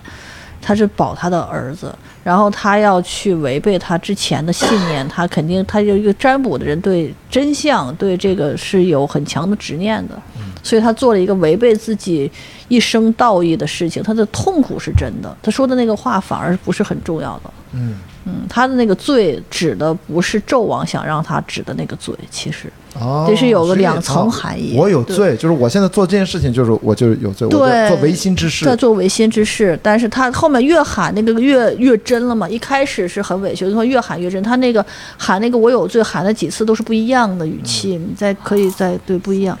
对，嗯，好，好，谢谢。来，那咱们前面这女生，那后后面那位，来啊，对先给你啊，那后面给你啊，好，反正你们三个人都轮就轮着呗。行谢谢啊。哎，请讲那。个冉老师好，主持人好。那个我有两个问题，一个也是跟他那个 AI 有关的，就是我比较关注好莱坞的这次的那个他们的那个游行，然后我觉得就是罢工，罢工，啊罢工，他们 可能会有大小范围的一些，我看到一些新闻图片，但主要是一个整体行业的 strike 啊，就是这个做编剧的这个 AI 的发展，它其实可能会有不同的方向，嗯。因为这个文本上的这个 AI 的肯定是动了编剧的利益，但是事实上，如果视频的 AI 的一定的发展的情况下，那么将来呢，这个作为作为编剧来讲的话，他以后可以就是自己写出来的文本，咔就直接生成了一些很多的一些视频啊，或者是电影，甚至就不需要导演、制片人以及演员的参与了。那么现在来讲，无论是好莱坞还是中国，这个编剧的这个话语权是很低的，可能除了韩剧编剧话语权稍微高一点，其他地方都也就那样吧。然后，呃，在几十年前，这个东西发展到最后，如果编剧可以自己生成文本或者自己生成电影的话，他就不会受限于其他。就像当年的很多的自媒体的人。在这个科技发展之前，那写东西的时候，它其实也受限很多。你没有发表的渠道啊，你没有报刊啊什么的，是不行的。但是后来科技的变化，使自媒体人的这个话语权直接就上升了。那么也许在 AI 的这个发展的有一天，其实对编剧是有益的。对这个你是怎么看，或者是你有没有想过这一个方向？这是第一个问题。嗯。然后第二个问题是关于嗯，就是说这个刚才那个主持人提到一场戏，就是在这个庙堂，呃，两个人。乱搞 ML，然后在祖宗面前这个 fuck them 的，然后这种感觉，嗯，这一场戏呢，我觉得，因为您是女性编剧啊，您是这个主编剧，就是对我们女性来讲，其实祖宗啊和爹。不算什么东西，对雄性的这个编剧来讲，或者是导演来讲，有一个执念，就是觉得这个祖宗啊、祖坟呐，这或者是说这个家谱啊，这好像好高贵的一个东西。对于我们来说，干你就干你了，就是 就是祖宗啊，或者是父亲这个身份代表的东西，你们可能看来是他代表了很大的一个利益，或者是很大的一个权利，其实没有什么义务需要要尽，因为很多爹都是就 whatever，然后。嗯，非非常现代性啊！啊，对对对，但是对很多，就包括在网上，大家一说起来什么，就是说，那你对你爹怎么样？好像爹是一个很神圣的东西。但，对于我们来说，其实 whatever 吧，就是干你就干你了。然后对于这一段的话，其实这一段戏是你从女性的角度来讲是 fuck 的父权制，还是导演他自己有执着，觉得这是一个好大一个天大的事？就是当时大家在讨论的时候，你们是怎么看这个在不同性别对这场戏的看法？这是我的两个问题，谢谢。我我先回答。后面这个，呃，我觉得《封神》现在有意思就在于大家，我看好多网友开始一场戏一场戏的去分析。哦，是吗？啊，很多真的有有有有专门拎着姬发阴交线的，有专门分析姜皇后的，包括她的服饰。所以，我觉我觉得这个是个特别有意思，就有意思，而且我觉得特别好，就是这故事真的大家得到大家认可的一个表象，就是大家愿意在这里面去探究那个所有的。东西细节不断的，就是您说的这个，我我嗯，父权制这个是我们写的时候有讨论，但是这个跟这场戏其实没有什么太多关系。这场戏就是我刚才跟呃那个主持人 聊，就是他其实是为了让纣王变成一个彻底无所顾忌的恶人，在用这场戏比较高度凝练的把它体现出来。但是如果你从这场戏里面去阐释它更多的隐含的含义，我觉得你说的没错，他完全可以阐释到你说他对父权制的 这个这个东西。现在我们去路演的时候挺好玩的，一一进场，全场观众向这个费翔老师叫喊 daddy 啊，然后喊 那那那是另外一个呃父权，对对，他他们另外一种啊，另外一种。现在网上有个声音是这样的：如果父权是费翔，嗯。那 OK 呀，PUA 我呀，求求你 PUA 我。所以我觉得这个是很有很有意思，就是说大家呃玩这个东西，包括在里面解释了很多东西，然后把它象征性的东西来回的扒。我还看过一个写，他说，呃，封神把父权的魅力是怎么产生的，表达的很清楚，就是我们都知道父权是压迫的，但是为什么大家向往它？嗯这个里面就就是费翔这个角色，就让大家知道我们为什么会向往这样的。这样的人，就是这是父权的那个标志，是有有，他是有很强的魅力和吸引性、吸引力的。所以我觉得很多观众分析出了很多我们一开始确实没有想到的东西，这个我们没有没有没有没有想那么多。但最终啊，最终你知道第三步是要把他啊，费翔是要怎么死掉啊？不管自焚还是怎么死，还是怎么死于血亲之手，我都觉得你已经剧透到第三部了，你这这句台词。就血亲之手，这这一开始不是那个姬昌姬昌给他劈了吗？我的意思说，大家想什么？他的命运在第一部第三集的大结局，第一部已经剧透了。我觉得，是吧？就我就不往后说了。我觉得我猜啊，我猜我也没看过后面啊。嗯嗯。好，那前面那个问题是关于前面那个 AI。啊，我没有想没有想你想的那么多，但是我觉得，就比如说短视频的出现也好，然后包括这个网络电影的发展也好，包括网剧这些小小的，包括竖屏这个出现也好，它其实你会发现，大家还是要看电影。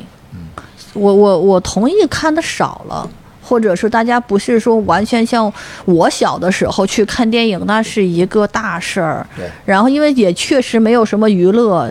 电视台下午六点才播，晚上十一点它就直接大米花儿了，就就什么都没有了。所以那个时候真的没有什么娱乐，就电影是唯一的娱乐。你你看放什么都看，嗯，真的放什么都看。我那个时候甚至放广告也看，就是没什么可看的，跟现在这么多。但是你发现它的形式，它。要求电影要做到非常好才会有人看，它是提高了质量和门槛。你一定要说的那个事儿足够重要，重要到人们周末也好，晚上也好，花两个小时，然后我要花钱几十块，甚至有的会一百块钱去看，而不是在家里边沙发一躺刷那个手机。那么它一定那个东西要重要到这个程度，它才。去看，所以所以对所以做电影的人来说，做这创作的人来说，他的任务就高了，就不是说我随便做一个都 OK 的，我必须考虑说观众凭什么他那么忙都九九六了，就这俩小时他过来还要花钱，过来看你这个东西，你一定要足够重要，而且你一定要足够精致，对得起大家，这个是可能未来的一个趋势。好，如果现在这个节目听到这里。接下来这期节目的后三分之一的内容会在呃音频版在小宇宙关雅迪差级九秒上继续购买收听，完整的视频版在爱发电的平台上搜索关雅迪我的名字进入主页，在关雅迪开放对话付费专辑里面进行购买收听。谢谢你对关雅迪开放对话一直以来的支持，我们下期节目再见。